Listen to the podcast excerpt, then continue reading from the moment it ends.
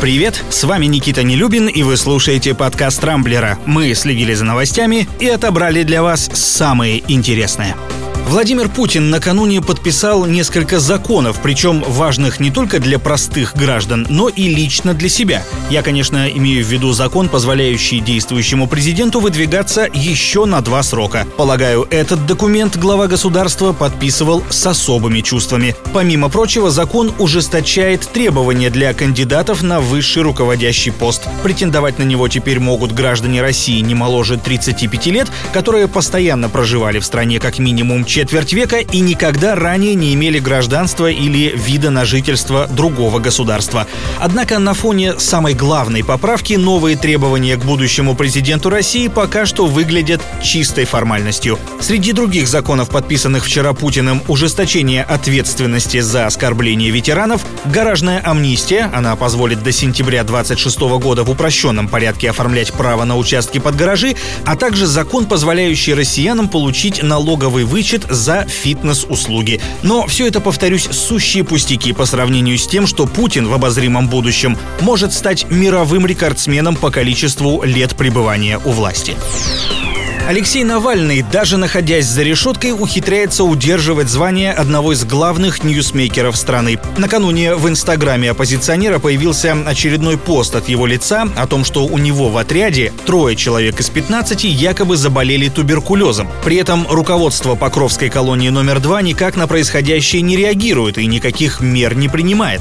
У самого политика, с его слов, сильный кашель и высокая температура. И это на фоне голодовки и проблем со спиной спиной и ногами. Примечательно, кстати, что Навальный, как, впрочем, и многие независимые СМИ, до сих пор никак не прокомментировали недавно слитые журналистами Лайфа видеоролики из тюрьмы, судя по которым оппозиционер вполне уверенно стоит и даже ходит на своих двоих. Но, похоже, сторонников политика это не смущает. Накануне несколько человек собрались у здания тюрьмы, требуя допустить к нему врача и предоставить необходимое лечение. И, похоже, это, плюс большой общественный резонанс, дало свои результаты. Вчера вечером ФСИН сообщила, что Навального наконец перевели в медсанчасть. В Дубае разгорелся громкий скандал из-за эротической фотосессии. Собственно, сам инцидент произошел еще в минувшую субботу, однако известно о нем стало только вчера, после того, как в соцсетях и, кстати, на Рамблере в том числе появились фотографии.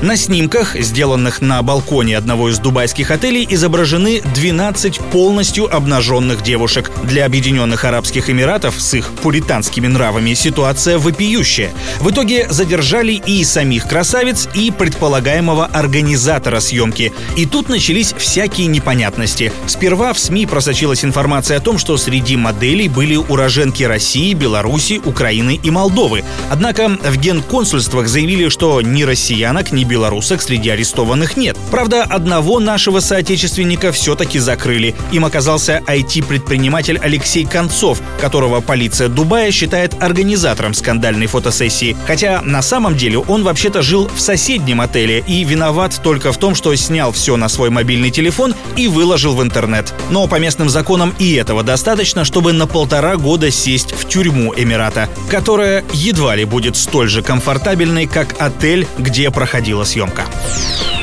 Твиттер в России продолжит работать медленно. Накануне Роскомнадзор принял решение продлить ограничения по замедлению сервиса микроблогов до 15 мая.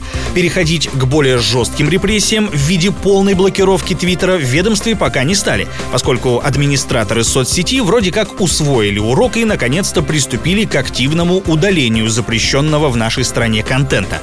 Более того, представители американской компании накануне сообщили, что еще 1 апреля провели провели с Роскомнадзором весьма конструктивные переговоры по поводу совместной работы над тем, чтобы максимально оперативно реагировать на появление публикаций про насилие, суицид и тому подобное непотребство. В общем, российская сетевая полиция решила сменить гнев на милость. Посмотрим, надолго ли. А вот в РЖД вчера столкнулись с куда более неприятной, хотя и весьма комичной ситуацией. Всему виной стало село Гайдук в Краснодарском крае, а точнее табличка, установленная на одноименной железнодорожной станции. Как известно, на многих из них наименования населенных пунктов продублированы на английском языке. Еще одно наследие Сочинской Олимпиады. Не стал исключением и Гайдук. Однако, если правильно прочитать это название так, как написано на табличке, получится гейдак, то есть дословно гей-утка.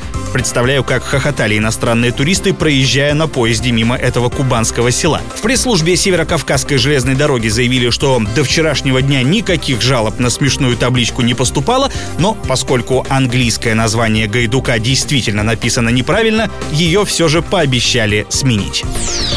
На этом у меня все. С вами был Никита Нелюбин. Не пропускайте интересные новости, слушайте и подписывайтесь на нас в Google подкастах и CastBox. Увидимся на rambler.ru. Счастливо!